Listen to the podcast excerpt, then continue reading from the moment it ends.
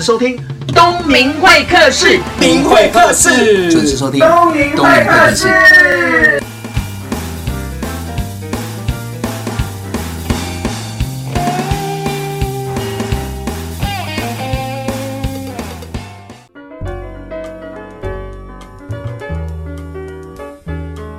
位听众，大家好，我是主持人王东明。今天呢，很高兴邀请到的是流行钢琴鬼才 VK 客来到东明会客室的节目现场，跟听众聊聊天。哎，VK 客，你可不可以自我介绍一下？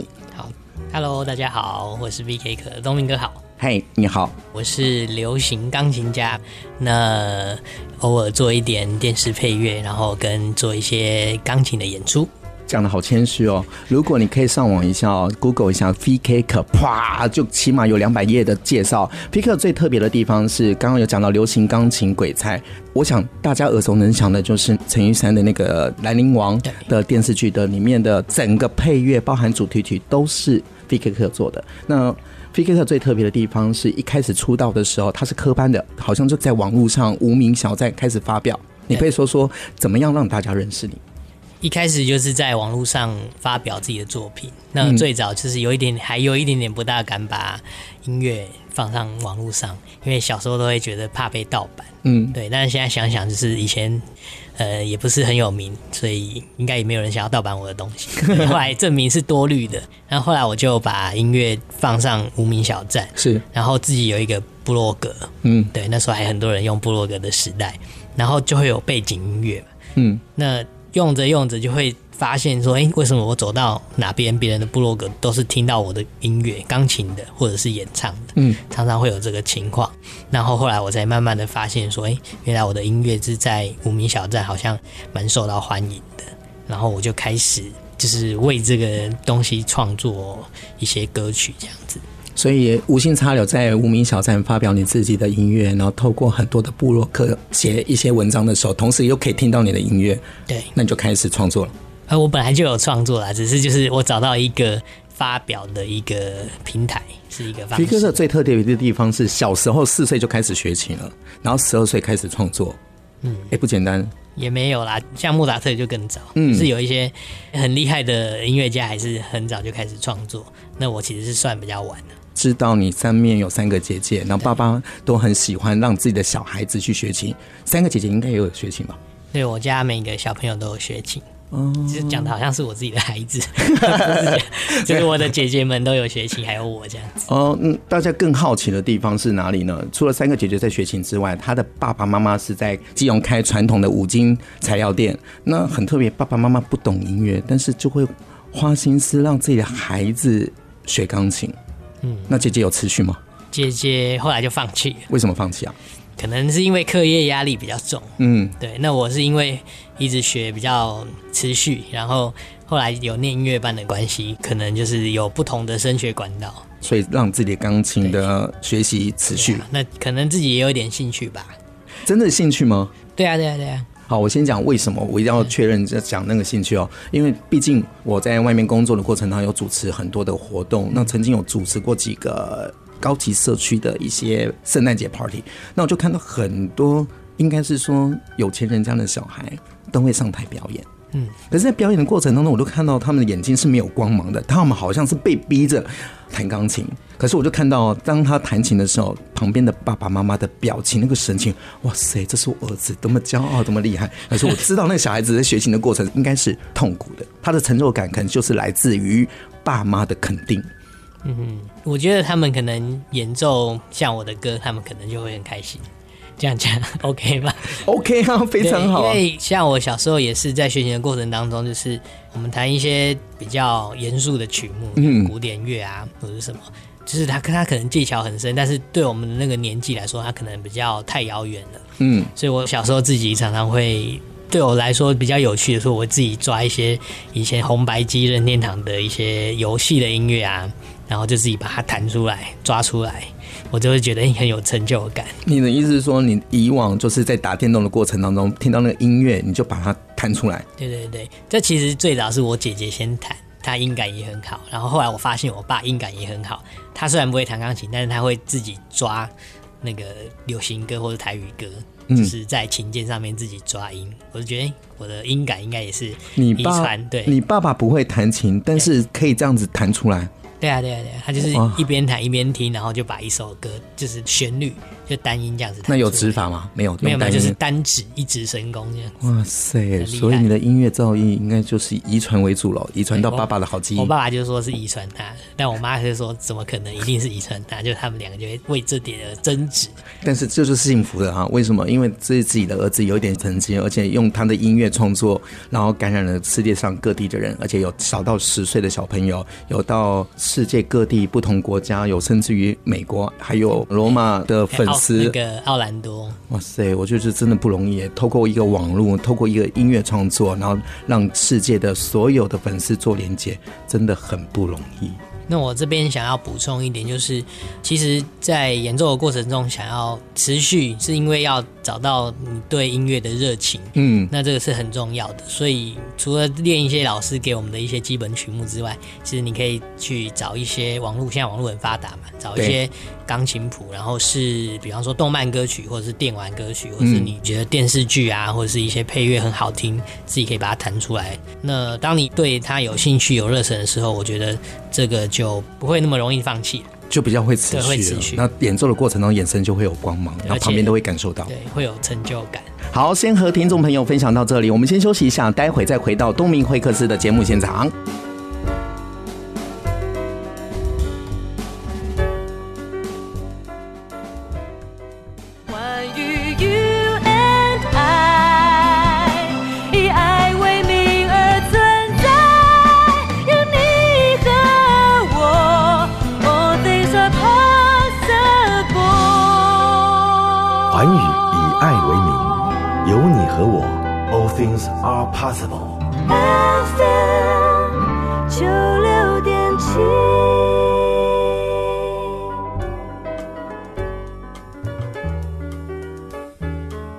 回到东明会客室的现场。接着要和飞 K 客分享，我觉得飞 K 客他算是全才的钢琴手，因为他的音乐创作，他可以跨到电玩，然后自己还有写琴谱，然后还有电视剧，还有电影。那你会谈谈？你怎么那么厉害？没有没有，是平台厉害。怎么说？因为其实对我来说，音乐就是音乐嘛，嗯，它是一个很单纯的东西。那只是刚好有不同的情境、不同的需求需要音乐，那我就是发挥所长这样子。那你怎么找灵感呢？因为不同的业别需要的音乐好像就不一样。比如说广告，还有那个电动玩具、电视、电影这些东西的需求面不同，那你怎么样刺激灵感来源？其实每一种。平台它的领域的那个需要的感觉都不同，其实就会需要一点时间去适应。然后这对我来说其实也是一种挑战。那会需要每一种不同的专业去 focus。好，我们打个比方，专业的美角。我想大家都有看过，二零一三年有一部很夯的连续剧，就是《兰陵王》。嗯。那我们刚刚讲到那个有一首曲子叫做《花水月》，是你在二零零八年在网络上发表吗？嗯，应该是二零零六哦，二零零二零零六发表，然后也因缘际会的关系，让这个制作人喜欢这个曲子，把它填入词，就变成是叮当唱的主题曲，就是那个手掌心。那这是一个曲子，那你怎么衍生出整个剧的音乐？嗯，应该是说这个曲子是我跟玉珊姐的一个合作的契机嘛。嗯，对。那最早这首曲子是先从网络上。然后在网络上流传，有一点名气。对。然后后来我自己推出了钢琴专辑，并且收录这首曲子。然后透过 KKBOX 的原因，嗯、又让玉珊姐听到，是最后才进入了算是电视配乐这一行，这样子。就是有个起步，就是这首歌是一个契机。对。那就是因为这个契机嘛，我觉得这个是歌的一个主题。嗯。对。那另外。要做电视剧，就必须要看剧本。对对，那我们做电视剧是这样，我们会有很多不同的情绪，是对，然后像以这个主题，然后去发展出各种角色不同需要的情绪。嗯，对。那其实手掌心是一个主题，它可能也会有不同角色的另外一个主题。你是说这是主旋律？对。但是每个角色出现的时候，因为情境不同，同样的曲子，但是不同的编法，应该是这么说吗？对，应该是说会有很多不同的主旋律，嗯，苏朗星是其中一个主旋律，嗯，那主旋律它也可以再做另外不同的情绪上的变化，这样子。哇，你的弹性非常大，除了电视剧之外，你还可以做广告，还有做电玩。那电玩你要怎么样去做？其实就可能是音色上的不同，就是元素。嗯、我觉得有些电玩它可能会需要比较电子的东西，嗯，那像电子的东西，电视剧就比较少用到，所以每一种平台所需要的元素有点点不大一样。那我们需要去观察。所以慢慢慢慢从这个地方累积的一些经验跟经历之后，就开始接不同的专案。我记得我在网络上看到你发表，在今年大陆有一个电视剧叫做《幻城》，对，你为了它搞得非常非常的盛大，而且飞到美国波士顿跟管弦乐一起合作，而且还在大陆记者会的过程当中还发表了整张的电视剧的配乐。我觉得这个是一个很好的机会啦，就是应该说是我自己的一个梦想。嗯，对。那这个对我来说当然是一个相当大的挑战，因为它必须要在很短的时间内创作出五十首的曲目。那同时我还要把它编曲，对，然后把它做成管弦乐谱，然后再到美国去收整个乐团的声音，然后再到 LA 去混音。哇，对。那对我来说，这个是一个很棒的一个经验。嗯，对。那尤其是当你的音乐可以透过顶级的一个交响乐团去呈现出来，那会比你自己在家里用电脑，然后去用一些 sample 去做的那个比较假的管弦乐是没有办法比拟的。那你站在那个管弦乐的面前，让这些波士顿管弦乐弹奏你的曲子的时候，你心里应该有很多的澎湃跟成就感吧？呃，其实，在那时候没有办法澎湃这么久。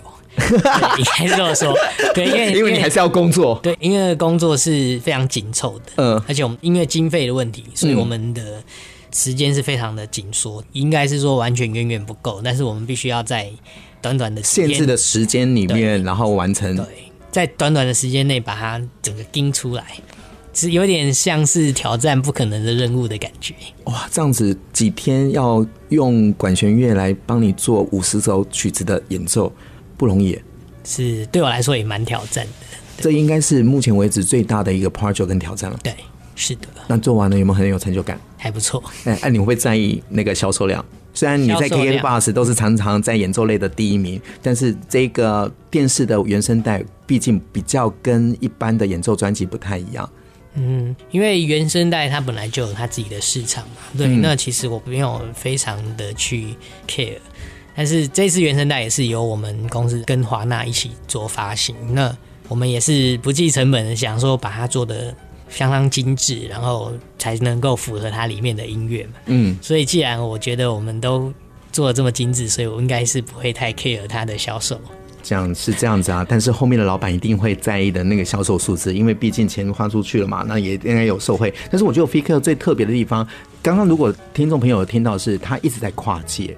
从电影配乐、电视配乐、电玩配乐，甚至自己发行演奏专辑、写曲子，让大家知道。而且我发现，不同的族群的粉丝就会不一样。可是我总觉得，哎、欸，大家都会用不同的角度来认识 VK 课。哎、欸，这很厉害耶、欸！这样超强的，你是误打误撞进来的，还是？也没有啊，就是持续做自己热爱做的工作啊，然后就可能会有一些贵人的帮助这样子。好，讲到 VK 课的热情哦，我可以告诉大家哦，因为我认识他之后，我就追踪他的 FB 啊，他的发文永远都是在凌晨两三点的时候。那我觉得这个人根本就没有在睡觉。那今天录音是在早上录音，坦白说对他有点吃力，不过还是要谢谢他早上爬起来，然后来录东明会客室。我们刚刚有听到你去波士顿跟波士顿管弦乐一起合作，那那个编制应该有六十人以上，对，差不多。那比较特别的地方，你应该是第一次出国跟这么大的那个管弦乐合作，那在合作上有没有什么样的火花可以跟大家分享？嗯、呃，我觉得有一个比较有趣的是。第一个，我英文也没有非常好，然后现场其实大家的英文都没有非常好，因为来指挥乐团是一位日本指挥，日本人，嗯，然后他一开始就非常严肃，因为他们对他们的工作是非常的要求跟专业，嗯，所以他要求我们先开会讨论，嗯，然后我们初次见面的时候，他完全没有任何的笑容，哇，然后就大家坐下来，然后就开始讨论我们的乐谱跟细节，嗯哼，然后就大概讨论了四五个钟头。然后后来大家就是结束，隔天早上就七点，跟先跟先跟指挥讨论，呃、还有一些录音师这样子。对对，然后大家都没什么笑容，然后就是也没有寒暄什么，然后就讨论完，然后就散会。然后隔天早上七点又集合，因为他们非常的准时，就直接就开始录音。所以那时候我是非常害怕那个指挥，因为觉得他气场好强，而且都很严肃。对，但到最后他的工作，他的他的部分的任务终于结束，才第一次看到他的笑容。所以他也是自我要求很高的人，非常高。哇，那你跟这样不同国家的合作，应该有不同的火花。那刚刚有讲到日本的指挥，但是配上六十个编制的波士顿管弦乐团，那你怎么样跟他们互动？啊，因为就是有，反正就交给指挥，对，就叫我就只要负责跟指挥沟通就哦，就 no no no，哦 yes yes，这样就可以，或者是唱给他们听这样子，唱给他们听，就是哪一个乐句要怎么唱，然后英文不好，可能用唱的是最直接的。哦，用哼唱的方式让他们记住这个旋律，然后来演奏。哇，那前后这样子录音录多久？录了差不多一个礼拜左右。所以你那个高压的状态维持一个礼拜，嗯，因为成败都在录音的每一个环节，其实都蛮重要。的。哇，好险你是多元发展的，你懂得很多，不然的话，你光搞定这个管弦乐团跟这个指挥就要费尽很大的功夫。抗压性，觉 得挑战的过程是蛮有趣的。当你坚持过去之后，就会成为自己的养分。我我觉得刚刚那个经纪人跟我说，你每次在接受挑战完的时候，你就会让自己休息，然后就睡觉睡觉，然后就打电动睡觉，打电动睡觉，这是典型的宅男生活。其实就是一个职业的电竞玩家。好，我们就先跟 PK 聊到这里。关于 you and I，以爱为名而存在，有你和我，All things are possible。寰宇以爱为名，有你和我，All things are possible。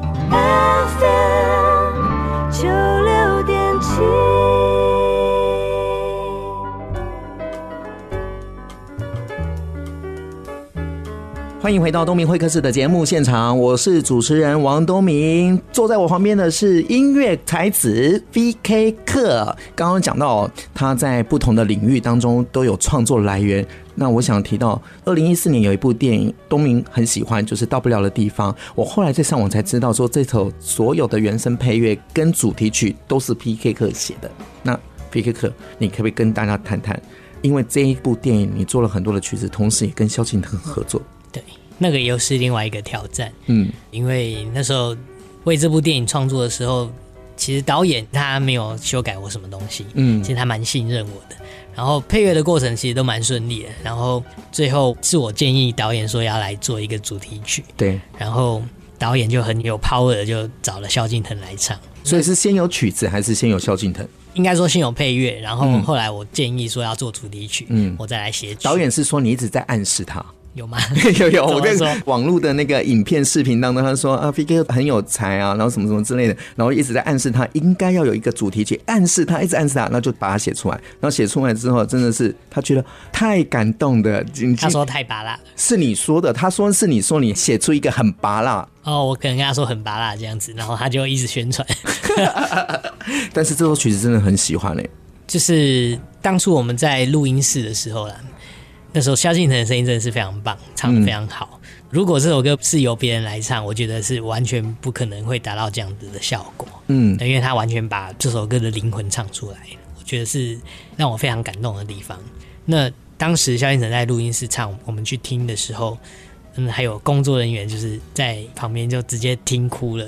嗯，因为那时候听的版本是完全是清唱的版本，没有经过任何的修饰，所以。那个声音就会直接穿透到你灵魂深处的感觉，嗯，然后就是听着听着，然后就哎、欸，一转头旁边怎么有人哭了，就是那样的感觉。是我也哭啦，我在电影院里面，因为我记得这首曲子出现的时候，有一个画面让我非常深刻。到不了的地方是台湾原创电影哦，那里面有一个情节，就是男主角看着躺在病床上的父亲。然后那个父亲中风嘛，躺在那边，那两双眼睛的对立，然后放到这首歌的时候，我觉得哇靠，好激动，整个就觉得说一个眼神的传递，那不会浮夸，那加上你的音乐，哇，真的是感动人心。其实这部电影跟我也有一点点渊源关联，因为导演的爸爸他其实是渐冻人，嗯，那他跟江子欣其实也有一点点类似。但渐冻人是完全不能动。嗯，是想到僵直性脊椎炎，我本来不知道你有的，是有一天我突然看电视，有一个健康频道在讨论那个僵直性脊椎炎的时候，突然间镜头 take 你，然后你就坐在旁边。我想说，你可能是为了这个活动要做编曲，然后一看才知道说，你从小就有僵直性的脊椎炎。对，一开始就没有那么严重啊，就是只是觉得可能腰酸背痛这样子。嗯，对，然后但是去看医生都看不好，然后一直持续到大学，后来才确诊。那这中间有大概七年左右的时间是看了各种的医生，经历了很多的痛苦，嗯，然后花了家里很多的金钱，还有我的时间。那我可不可以问一下，这个病僵直性脊椎炎带来最大的不方便是什么？不方便的，因为其实它牵涉蛮广的。第一个不方便就是走路吧，嗯或者是你想要正常的表现，或者是快速的动作，这些都没办法做到。我记得这个病又号称竹竿病，对，就是人如果得了这个病的话，可能脊椎就不太容易的去弯，所以做没有办法转动，嗯，就是等于说他所有的关节全部变成一个，一个。对，哇。我知道张吉信直接演的名人，除了皮克斯之外，还有就是就是周杰伦。可是，在他身上也看不出来，他可能控制的比较好，所以比较早控制。所以你小时候有八年的时间，其实是找不到病因。对，所以在几岁的时候才知道，大概到大学一二年级的时候，所以就比较严重了。对，其实这个病如果早发现、早控制好，其实它可以跟正常人差不多的。因为像我们去。僵直性脊椎炎的那个病友团体的一个活动，嗯，就其实就会可以看到每个人保养的状况，对，就是会有些人明明就很像正常人啊，嗯，你也是病友嘛，我都看不出来，就是会有很大的落差。因为我知道好像痛起来就是很痛，就不能正常的走动，搞不好连站起来都是个问题。嗯，就是真的很严重，他是真的很完全都不能动。那你因为得了这场病，你有没有曾经抱怨？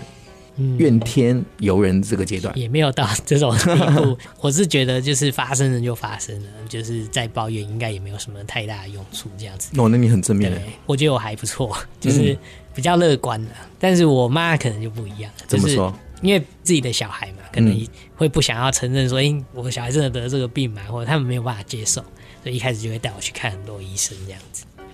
各种招数什么的都做过，都做过了，然后想办法把你变回正常人。对，因为他们一定会有一个希望嘛，希望说这个不是这个病啊，或者会不会看你没有什么其他的疗法可以？这这不会好吗？对，这个不会，只能改善而已嘛。嗯、呃，就是控制，他也没办法改善，就是不要让它恶化。对，哇。然后现在的医学是让你的生活过得比较正常，嗯、因为我如果我是没有吃药的状态，我可能会全身发炎。然后脊椎的部分都是很热很烫，嗯，那现在是因为有吃药控制，然后加上打针，所以就会像现在我们看起来，就是我的动作什么都还蛮自然，嗯，蛮正常这样子。会不会因为你得这个病而让你更珍惜生命，然后就全心投入创作的这个部分？会吧？因为你的观察力，因为你的音乐会感动人。那我总觉得说，一个可以感动人的音符，应该是一个很容易让自己感受感动的人写出来的。可能你们从我身上可以看到这些，但我自己没有啊。从从你外表看起来都是嘻嘻哈哈。告诉大家，我觉得 Faker 最特别的地方是他音乐当中是非常有感性、有弹性哦。可是本人就是一个 boy，就是一个嘻嘻呃，对，嘻嘻哈哈的。那刚刚走进录音室的时候，我吓了一跳，跟我上次看到的他是不一样。这次看到他穿一个一个帽 T，然后带一个 Mickey Mouse 很大的一个包包，一个三十三岁的男生可以保持这么的童心，真的不容易啊。就开开心心。哦，我觉得你很有趣啊！这样我在逗你的过程，他脸红了，不知道在说什么。所以我总觉得，在幕后的那些创作音乐者，我觉得最特别的地方是，除了有天分之外，这是后天的努力。他花了很多的时间在创作他喜欢的音乐，我觉得这一点不容易。我觉得我可能自己没有想那么多，但是。也许我可能从音乐之中去疗愈我自己也说不定，有可能。对，因为我真的是没有思考太多，也没有觉得说我是那个病怎么样。你自己会不会因为自己的音乐感动而掉泪？你会不会？也不会，不会有这种事情。那我是这两年认识 PK 课的音乐哦，那我知道他在二零零六年就开始在无名经营了。那从那个时候开始就在发表音乐。记得我在网络上看到，在二零一零年的时候，在中山堂发表了一个售票性质的演奏会，全场是满堂彩。当时我看到一段的时候，里面你对大家说：“有一天我 VK 课要站上小巨蛋。”哎，我觉得很特别。从此之后，我就会注意这个新闻。二零一二年做了三场台湾的巡回演奏会，那二零一三年站上了国家音乐厅表演。而且在去年 TICC 二零一五年也做了一个四千人的发表，所以下一个阶段就应该是走上小巨蛋。你一直在不断的超越自己。对，那因为小巨蛋这个目标还蛮遥远的。怎么说？小巨蛋人蛮多的、啊，一万个人做对演奏音乐要有这么多听众，我觉得还蛮困难的。所以我觉得。不一定是只有我自己努力，所以我的粉丝朋友们也要努力。努力所以我在 TICC 的时候就告诉他们说，请赶快交男朋友、女朋友，嗯、或者是赶快结婚，就是赶快生小孩，以后带全家人或者带你的另一半来听我的音乐会。四千人马上就变八千人，哇，倍增哎！对，然后就会距离小巨蛋更近一点。哇塞，你有这个目标不容易，大家一起努力嘛。对，不是只有 PK 要努力，所以了这样 PK 课的粉丝就要努力了，就是赶快交个男朋友或者交个女朋友，然后成立家庭，生了很多的小 baby，然后一起支持我们的 VK 课。好，先聊到这里，我们要来听这一首由 VK 课作曲编曲，萧敬腾演唱的《到不了的地方》。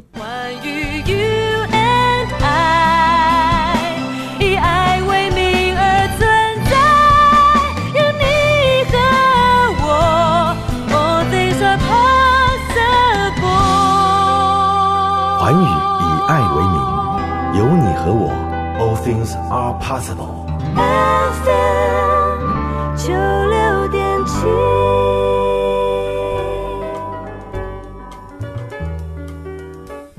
好，欢迎回到东明会客室的节目现场，我是主持人王东明，坐在我旁边的就是我们的好朋友 VK 克。